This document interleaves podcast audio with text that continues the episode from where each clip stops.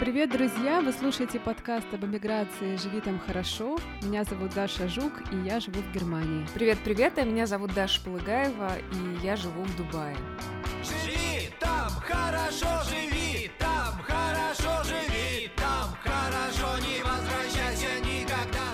забывайте, что у нас есть Инстаграм, ссылку на него вы, как обычно, можете найти в описании.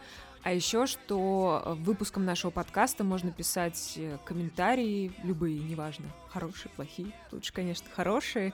И особенно это удобно делать, э, если вы слушаете подкаст в Apple Podcasts или на Кастбоксе. А на Кастбоксе даже есть приятная функция, мы можем отвечать на ваши комментарии. Можем, да. И отвечаем.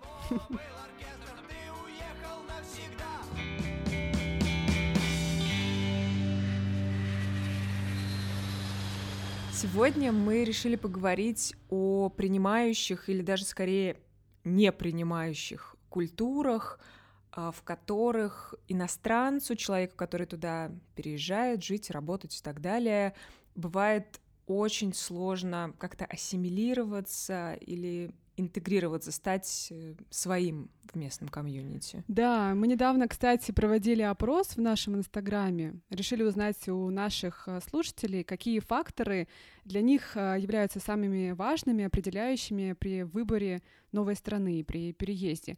И было очень много ответов, я прям запомнила, что это был такой очень важный фактор, насколько тебя принимает местная комьюнити, насколько легко тебе удается влиться в новую страну. Даш, как тебя принял Дубай?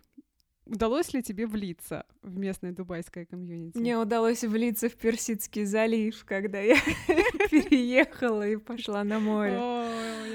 Плавать. Хочу влиться в Персидский залив прямо сейчас. Слушай, э, ты знаешь, мы так много говорили с тобой на эту тему, пока готовили этот выпуск, что я уже даже, наверное, запуталась.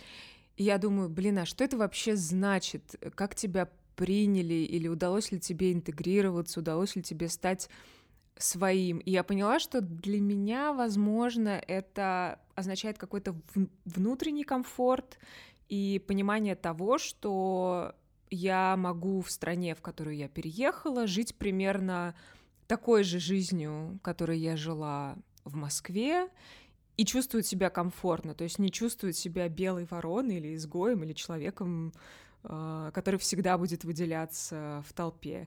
И в этом смысле я бы сказала, что Арабские Эмираты и, э, если бы точнее, Дубай, в котором я живу, это страшно принимающее место. Я вот перед этим выпуском решила посчитать люди, из скольких стран живут в Арабских Эмиратах. если честно, где-то на, на шестом десятке мне стало уже лень эту табличку вниз проворачивать, потому что здесь действительно живут люди из, из, дес... из нескольких десятков разных стран.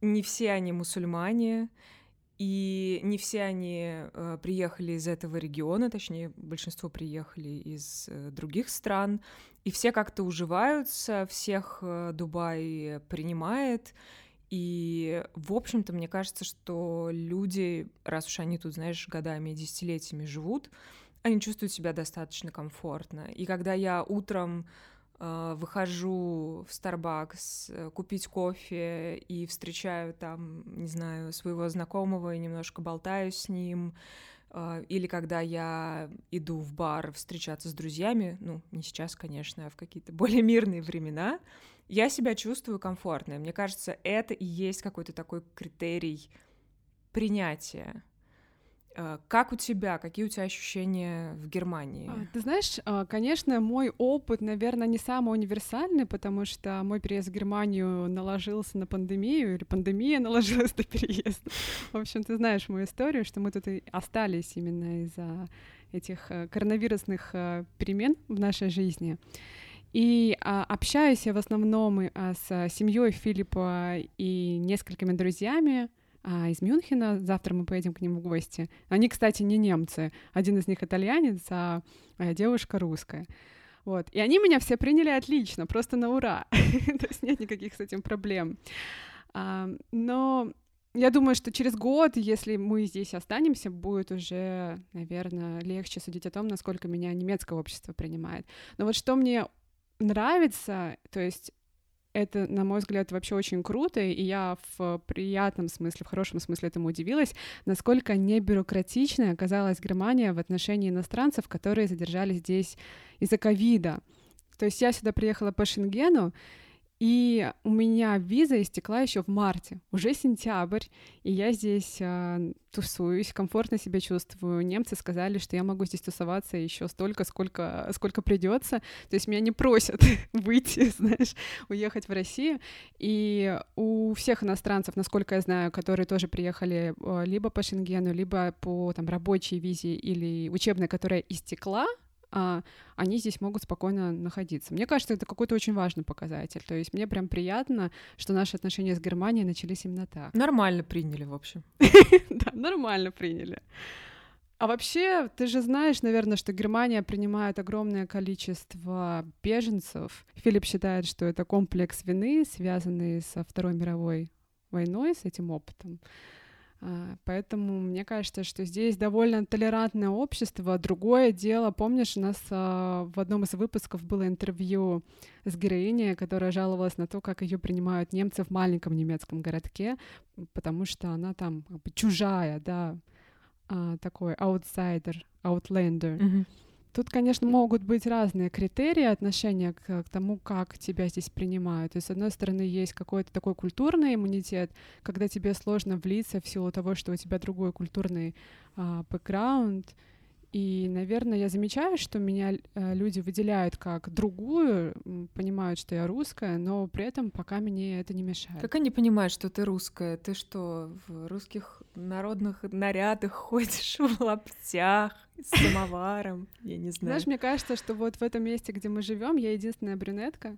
Mm. А, недавно было очень смешно, когда проезжал а, сосед Филиппа, его тут называют шериф, а, он всегда ездит а, днем, утром, ночью на машине, смотрит, все ли в порядке у них тут на районе. И когда он увидел меня, он так стал на меня смотреть таким прям очень проницательным взглядом, просто потому что я выгляжу по-другому. Не так уж по-другому ты выглядишь, ну ладно. Окей. Ладно, по-другому я выгляжу. Не похожа на я на, на. Я побоялась произнести это слово. Ну ладно. Но вообще, когда мы думали о том, о каких странах интересно было бы рассказать, а, нам обеим в голову пришла Великобритания и Япония. И про Великобританию мы вспомнили в том числе потому, что там до сих пор сохраняется классовое общество. Говорят, что британцы по акценту могут определить, какому классу ты принадлежишь, и, конечно же, возникает вопрос, как э, общество, поделенное на классы, воспринимает таких вот аутлендеров, да? Это немецкое mm-hmm. слово? Да, да. Иностранцев, людей, которые туда приезжают. То есть, с одной стороны, туда приезжает большое количество иностранцев, действительно, а с другой стороны, э, вопрос, как они вписываются вот в эти классы. Да, я тут решила почитать про классы, потому что мне было интересно, неужели сейчас до сих пор сохраняется вот эта именно строгая классовая система, когда у тебя есть высший свет, элита, есть там средний класс и рабочий класс. Калифорнийский университет проводил исследование, чтобы понять, насколько вообще а, британское общество мобильно, насколько легко ты можешь из одного класса перейти при желании в другой, там, если, например, ты будешь очень усердно много работать. И британское общество в этом смысле такое очень неподвижное. То есть, если ты родился в богатой семье, скорее всего, ты там и останешься. А если ты родился в бедной, тебе очень тяжело будет вырваться в люди, mm-hmm. так сказать. Ну, мы решили узнать, э, как себя чувствуют иностранцы, а точнее русскоязычные в Лондоне. Поговорили об этом с Тони Самсоновой, нашей коллегой, журналисткой, основательницей проекта The Question, который купил Яндекс, и теперь этот проект называется Яндекс Q. Тони переехала в Лондон несколько лет назад с мужем и тремя детьми. Тони, привет! Привет, привет! Привет, привет!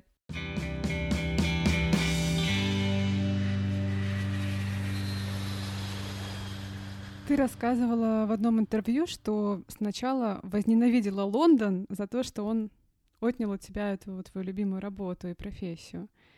А было еще что-то, за что ты его ненавидела, и как он вообще тебя принял? Я помню, что после переезда, и мне сейчас очень сложно про это говорить, э, и вы задаете вопросы, я прям, мне правда очень сложно. У меня есть ощущение, что э, я рассказываю не про себя, а про какого-то другого человека. Для меня был большой шок и большое изменение в жизни. То, что я переехала в Лондон, я помню, что я встречалась с разными людьми, которых я знала еще из Москвы, и они мне говорили, Тонечка, пройдет 10 лет, ты почувствуешь, что ты по-настоящему переехала, а до этого это стресс. Я помню, что когда мне было совсем тяжело, я выходила на улицу, так называемый Хай-стрит. Это улица, на которой расположены все магазины. И куда выходят люди из метро, и по которой они ходят, там все кафе и все-все прочее.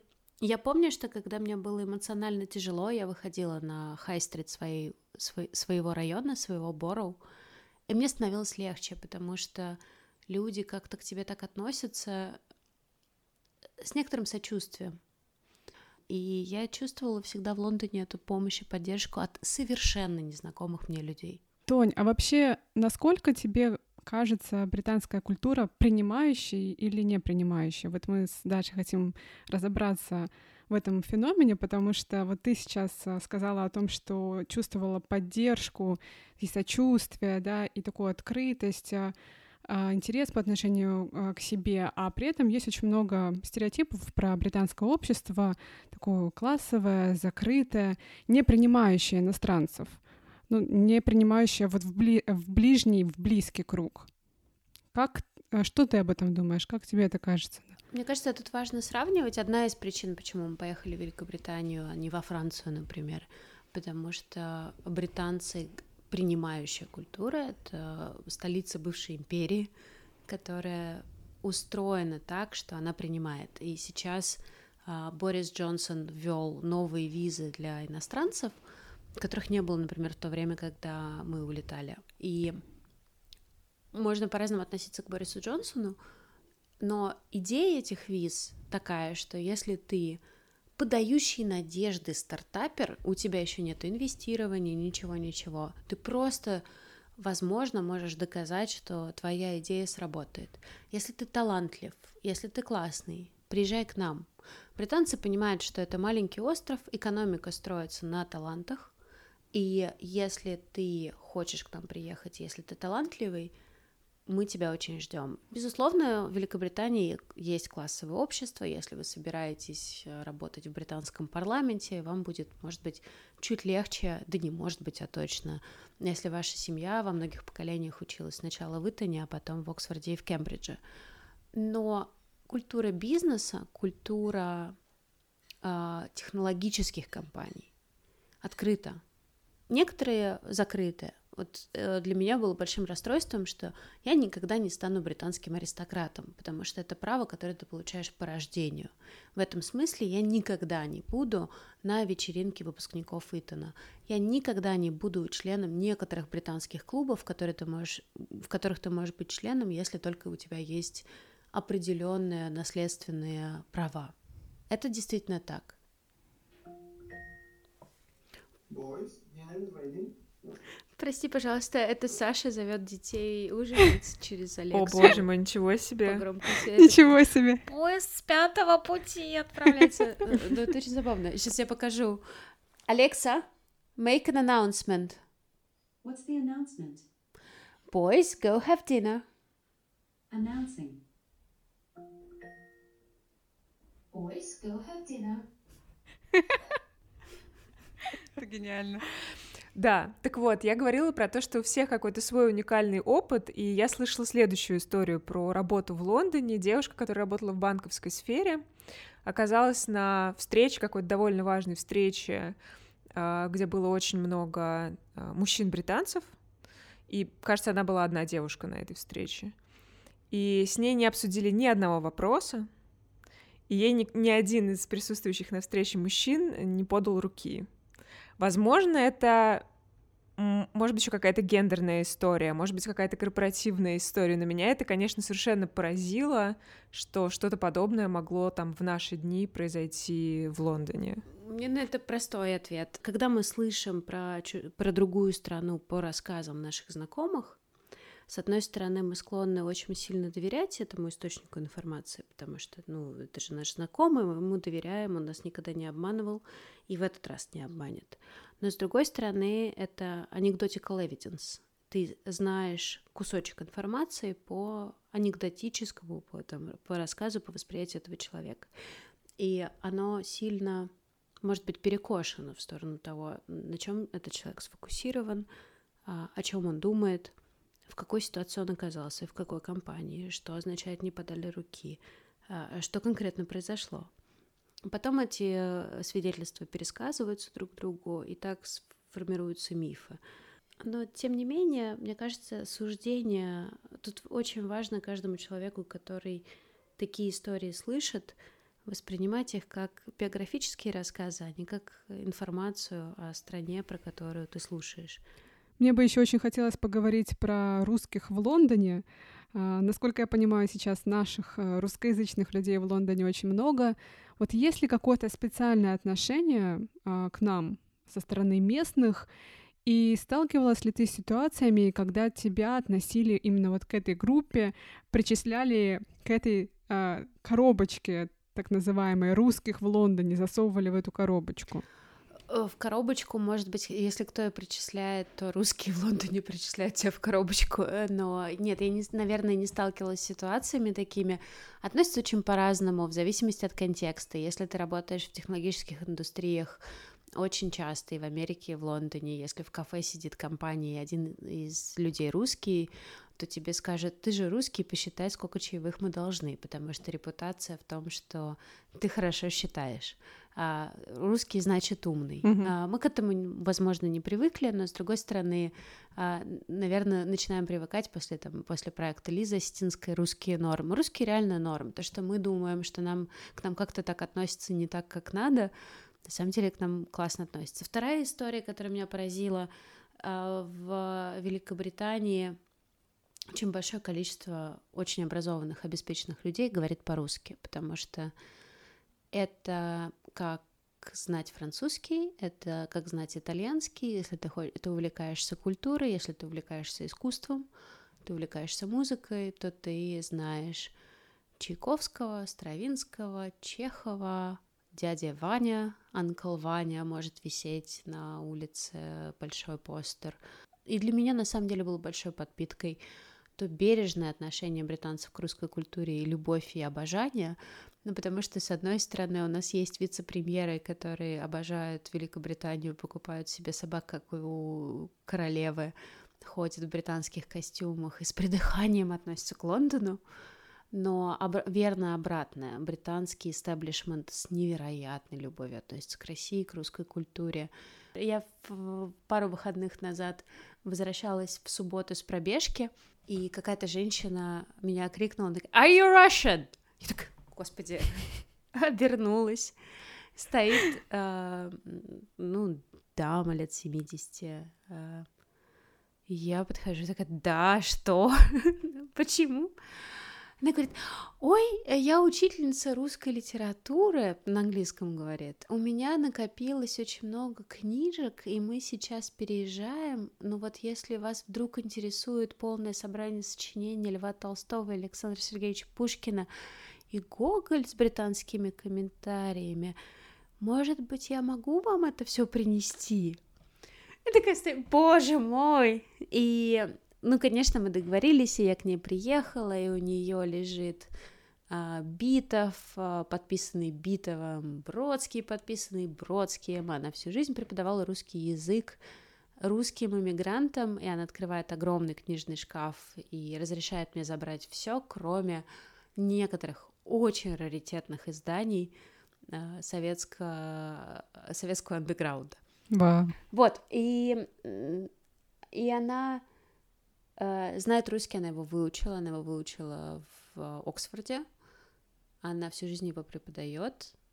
Короче, ощущение, ощущение, что, ну, ну, ну, то есть, в смысле, понятно, что ты э, такой думаешь, о, вот ты из России, это ты отравил Скрипалей, это ты рассыпал новичок, это ты с армиями пошел на Украину. Нет, не я. А, ты сказала, что важно уметь сказать, что не, не я отравила Скрипалей, не я э, там начала войну на Украине, а вообще это приходится объяснять. Я не общаюсь с людьми, которым это нужно. Ну, в смысле, у меня среди знакомых нет людей, которым это нужно объяснять. Ну, то есть тебе кажется, что вся вот эта вот политическая репутация, которую... Она не переносится на русских. Она не переносится. У меня бывает такое, э, бывают такие ситуации, когда мне как бы нужно оправдывать, объяснять, что я журналист, но я не работала никогда на государство, и что я, да, я из России, но я никогда не голосовала за Владимира Путина. И вроде как не то, чтобы меня кто-то призывал к ответу, но это какая-то, я не знаю, травма, что ли, или еще что-то. То есть, возможно, это, какое-то внутреннее ощущение. Это внутренняя история, потому, ну, я не знаю, как в других странах, да, в Великобритании живет очень много разных иммигрантов, в том числе политических иммигрантов из разных стран. Э, Россия не единственная страна, в которой меняется режим и из которой по политическим причинам уезжают люди. Мы к этому непривычны. В нашей судьбе это происходит единственный раз. Но британцы, которые видят таких сирийцев, иранцев, э, видят таких людей из самых-самых разных стран, они, конечно, понимают, о чем идет речь. Даша, а еще когда мы с тобой обсуждали непринимающие культуры, мне, конечно же, вспомнилась Япония, не только потому, что японская культура сильно от западной отличается, и японцы прям иногда совсем как инопланетяне выглядят, когда ты э, смотришь кино или оказываешься в какой-то такой э, толпе туристов, например, или вообще где-то в этом регионе. Но еще потому, что это, в общем-то, неплохо отражено в популярной культуре, в фильмах, в книгах. Да, ты знаешь, я сразу вспомнила трудности перевода а, Софии Копполы я его недавно пересматривала как раз специально для этого эпизода, чтобы как-то вдохновиться на разговор про Японию. И это фильм э, не только об одиночестве, не только про то, как два одиночества эти встречаются в совершенно чужой для них культуре, но и о том, насколько разные Восток и Запад. И там такие гениальные сцены есть, когда героиня Скарлетт Йоханссон бродит там в толпе японцев, и насколько она другая, насколько другой она себя там чувствует. Я на самом деле себя также чувствовала в Шанхае, когда жила там два месяца. А, с одной стороны, мне было все интересно и любопытно, с другой стороны, я была, знаешь, такой чужой. Да, я помню там, причем, знаешь, такой юмор очень кинематографичный, в общем-то, даже слова не нужны, чтобы понять эти картинки. Помнишь ту сцену, где Билл Мюррей рекламирует а, виски, да. и японец пытается ему что-то объяснить на трехэтажном японском, и он на него смотрит своим невозмутимым взглядом. Да, в общем, когда оказываешься в такой ситуации, неплохо встретить своего Билла Мюррея, с которым можно обсудить все прелести своей жизни. そしてテーブルの上にはサントリーウイスキーがありますわかりますね感情を込めて ゆっくりとカメラを見て優しくそしてあなたの古い友達に会うように言ってくださいカサブランカのボギーのように君の瞳に乾杯サントリータイム Um, he wants you to turn, look in camera. That's all he said? Yes.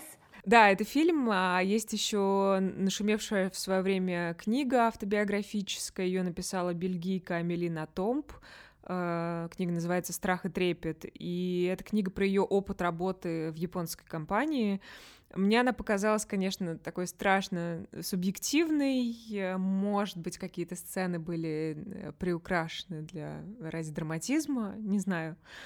А, Но говорят, что какие-то японские реалии, во всяком случае, эту дикую корпоративную культуру, которая в некоторых компаниях до сих пор сохраняется, книга отражает.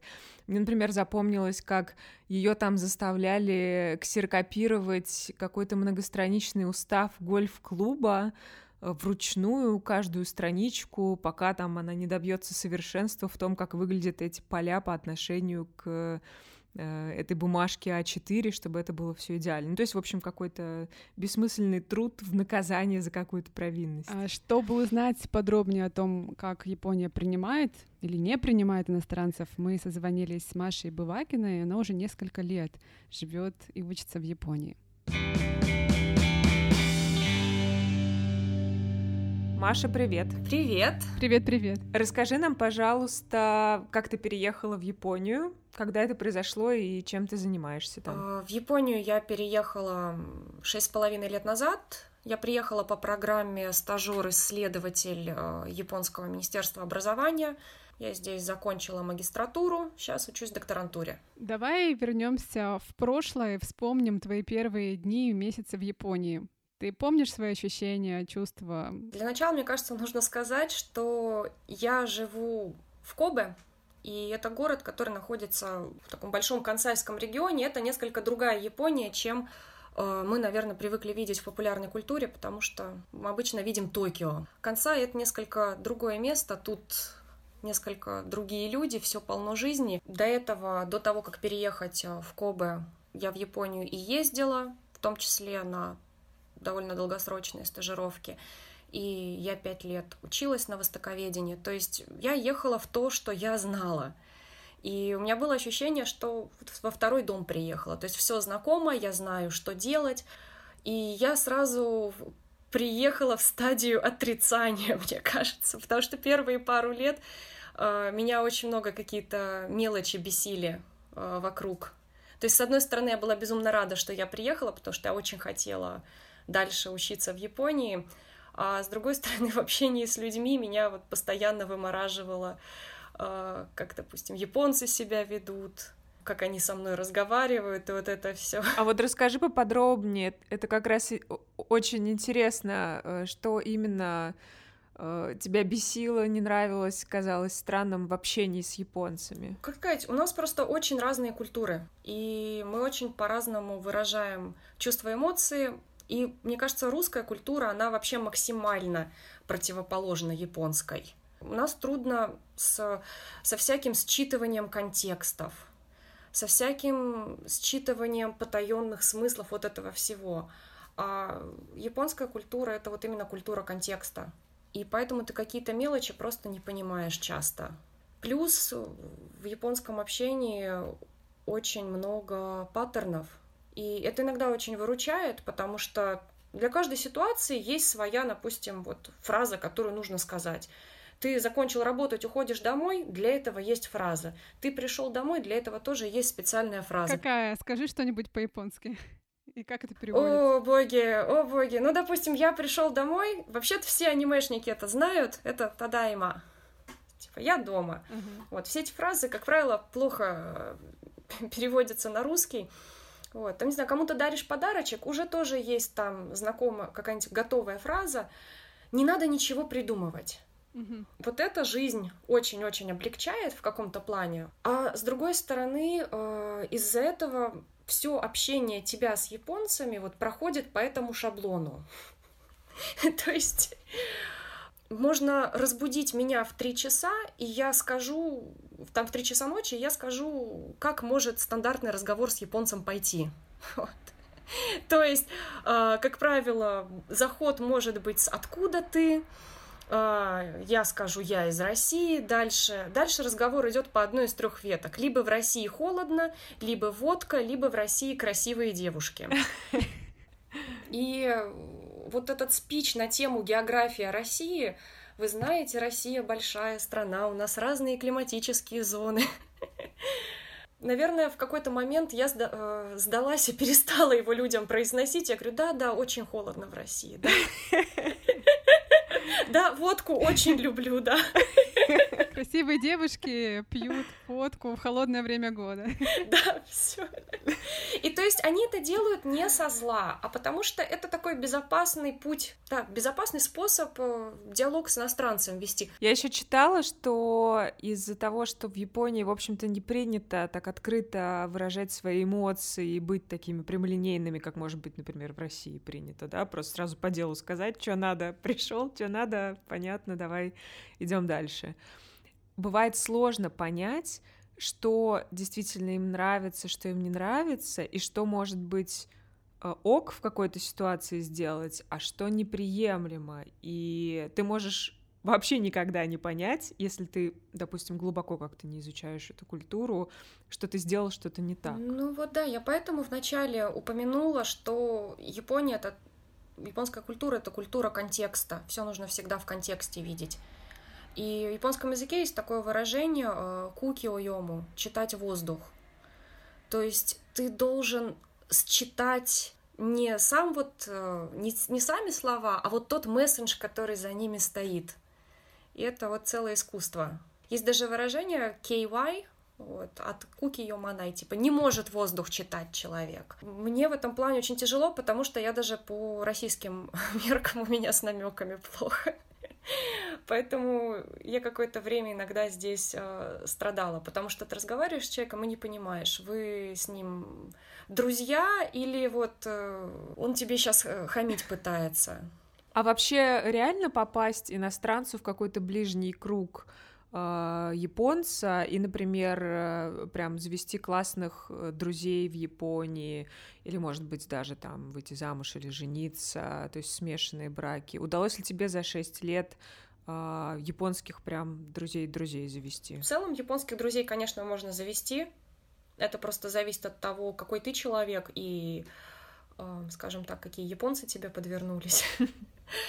Очень часто в дружбе с японцами тебе придется на в себе эту всю дружбу вывозить. То есть тебе придется человека звать э, попить кофе, тебе придется куда-то приглашать. Это не всегда так, потому что все-таки люди разные. А, но очень часто это вот так. Плюс в Японии же очень часто принято, что вот они дружат в том коллективе, в котором они сейчас находятся. То есть вот мы сейчас учимся вместе, вот мы все вместе дружим. Мы выпустились, разъехались, и все. Mm. Или вот я сейчас работаю здесь, вот с кем я работаю, это моя семья, мои друзья. Меня перевели в другой отдел, а все, прощайте. Как тебе кажется, японская культура, она вообще принимающая или как иностранка ты всегда останешься там иностранкой и всегда будут э, какие-то выверенные фразы для тебя в выверенных э, ситуациях и, не знаю, может быть, э, какие-то смешки, если ты что-то сделала не так, не по правилам, и они там между собой будут обсуждать, ну, там, иностранцы, что с них взять? Не знаю, мне кажется, это немножко сложный вопрос. Я знаю людей, которых получилось встроиться как-то в японское общество, но это люди находили свою какую-то нишу. То есть э, у тебя вряд ли получится встроиться в японское общество, как сказать, в роли какого-то стандартного офисного работника. То есть можно, но ты потом куда-нибудь на депрессию уедешь или еще что хуже. А, потому что корпоративная культура в Японии совершенно ужасная. Люди, особенно западные, очень тяжело в нее встраиваются. Но вот те люди, которым удается найти какую-то свою нишу, вполне нормально встраиваются в японское общество. Ну, конечно, сколько бы лет ты не жил в Японии, э, люди на улице на тебя будут смотреть как на иностранца. А мне, когда я думаю о японском обществе и несовпадении западного человека с японским, сразу вспоминается фильм «Трудности перевода».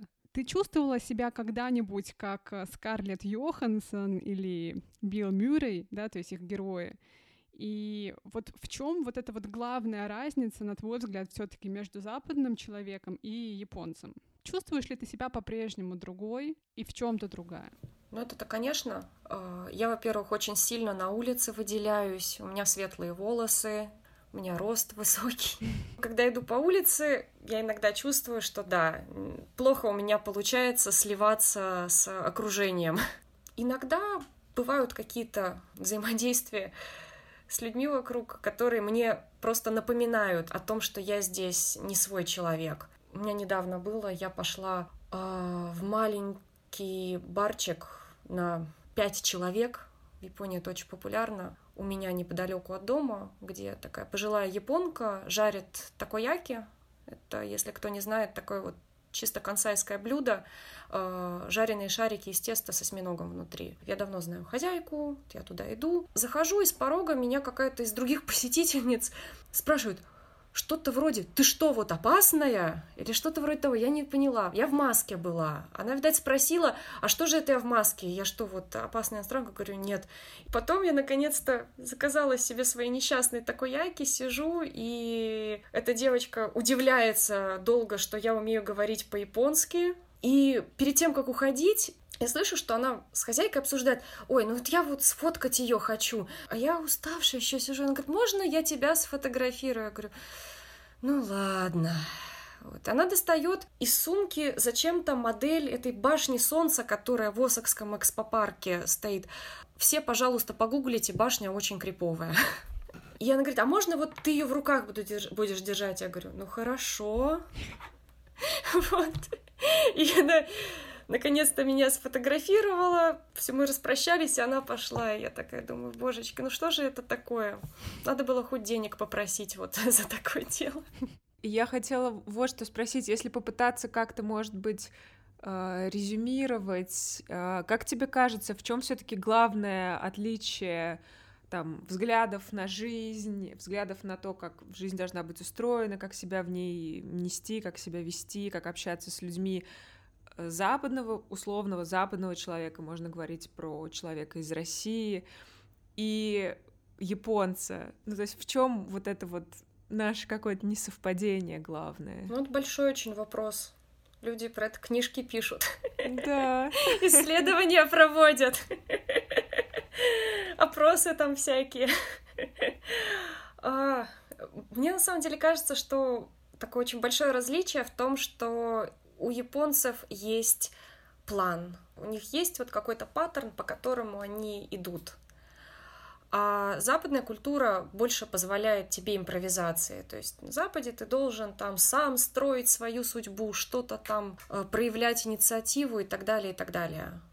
Вот. А здесь просто так ни с того ни с сего инициативу не проявишь. Надо со всеми посоветоваться сначала. Mm. У нас, по-моему, какой-то год у нас на факультете не могли найти студентов, добровольцев, чтобы они поехали в Оксфорд на стажировку. Но никто не хотел ехать в Оксфорд на стажировку. Знаете почему? Почему?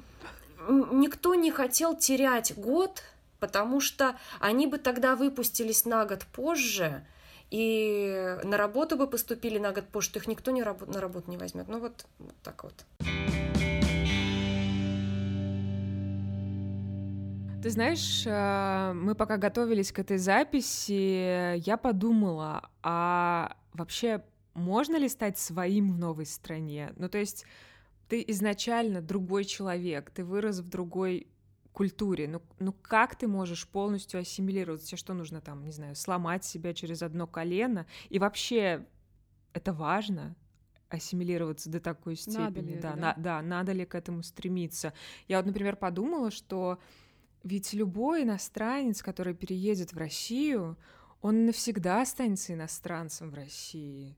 Ну, все будут говорить, а, да, этот американец, или этот британец, или этот японец, но это совершенно не означает, что его там не полюбят, что его не примут, что с ним не будут там бухать на вечеринках, брататься, ты меня уважаешь и так далее, и что он не станет своим.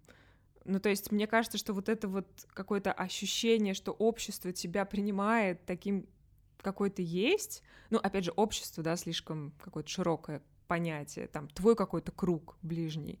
Это, наверное, и есть э, что-то самое главное вот в этом принятии. Э, это еще связано именно со специфичностью России, потому что, с одной стороны, у нас много выходцев из бывших советских республик, но вот таких заморских иностранцев, да, а, они кажутся диковинкой, экзотикой для российского человека. Поэтому, наверное, Филипп всегда, даже после нескольких литров самогона, оставался бы таким немцем, для наших ребят. Мне кажется, что в жирные нулевые и в жирные десятые в Москве работало такое количество экспатов, которых приглашали на топ-менеджерские должности, которых можно было встретить во всяких там пабах и так далее. И вообще отлично они себя чувствовали. У нас еще, конечно, в России есть некоторое придыхание к западному человеку до сих пор. А, иностранец. Иностранец. Да, это правда, это забавно очень я даже тоже замечала вот такое отношение к этому. О, у тебя парень иностранец. Вот прям как в советское время. Но знаешь, меня не смущает, когда люди видят замеч... и замечают вслух, что я другая, там, что я из России. Но мне важно, чтобы местные относились ко мне, да, то есть как-то формировали какое-то свое отношение ко мне, не исходя из того, откуда я и какой я национальности, а скорее из того, какой я вообще человек. Мне кажется, это самое важное. Угу. И вот, например, мы с Филиппом уже забыли, кто какой национальности, кто откуда родом, там он немец, я русская, но вот иногда знание того, что мы все-таки пришли из разных мест, оно нам помогает друг друга понимать. Ну, то есть в какой-то момент ты можешь подумать, господи, эти немцы. Да, но это же не немцы, что с них, что с них взять? Что я им тут буду объяснять? Да. Но при этом мне очень важно, чтобы мой немецкий бойфренд знал русский язык и понимал русскую культуру. Хотя бы чуть-чуть. Да, и мы к этому стремимся раз в две недели. Давай узнаем, чему ты там Филиппа научила. Это рубрика, в которой Даша учит Филиппа русскому языку. Повариха борща. Языковые курсы с Дарьей Жук. Привет! Сегодня мы будем изучать всякие необычные российские бытовые привычки и э, приколюхи, которые могут озадачить и шокировать любого неподготовленного иностранца. Okay, the first phrase which you should learn. Улыбайтесь, это всех раздражает. Smile. It annoys everybody. Yeah, actually, that's true. They they never smiled at me when I was in the metro, and then when I when I smiled, people actually looked at me like, "Did you just escape a mental hospital or something?" Did you smile a lot in, in Russian metro? Uh, I stopped quickly. Улыбайтесь, это всех раздражает. I think it's kind of funny. Actually, this phrase is from a quite famous Russian song. Лох — это судьба, a loser is destiny.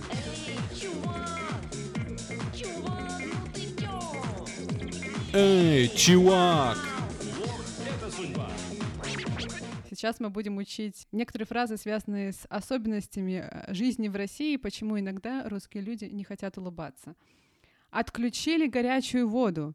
Hot water is turned off every summer. Are you serious? Yes. Wait. Still, it's even got- today. Even today, in many, many Russian cities, they turn off hot water for a while, maybe even for one month. Okay, and and then okay. Philip is shocked. Le- learn this phrase. К сожалению, отключили горячую воду. Like, unfortunately, hot water is turned off. That sounds really cynical. You're like, oh, к сожалению. Yeah, like every year. Твою мать, горячую воду отключили. Твою мать! Твою мать! Отключили горячую воду. К сожалению. Эх, Нет проблем. Я помоюсь в бане. Иди в баню. Okay, another reason when people maybe don't smile is when it's super cold in Russia and you have to make your windows warmer. And so, Make your windows warm. yes, make your windows warmer. rub them or something. Put some fur on Okay, have you ever seen windows with cotton inside? You mean like windows you can't look through? No, like in this part of windows where sometimes uh, maybe the wind can come through your window and it's super cold, so you actually should uh, put cotton. Yeah, you know, yeah, like in 17th century wooden houses. Бррр, скоро зима. Давай утеплим окна в той. Очень холодно.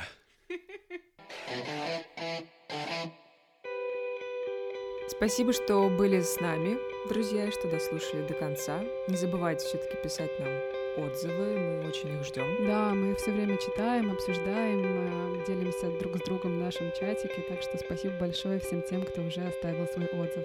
Мы это очень ценим. И живите там хорошо, друзья. Пока-пока. Услышимся через две недели. Пока!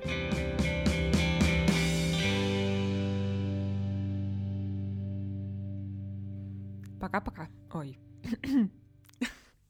Тот случай, когда пока-пока не дается с первого раза.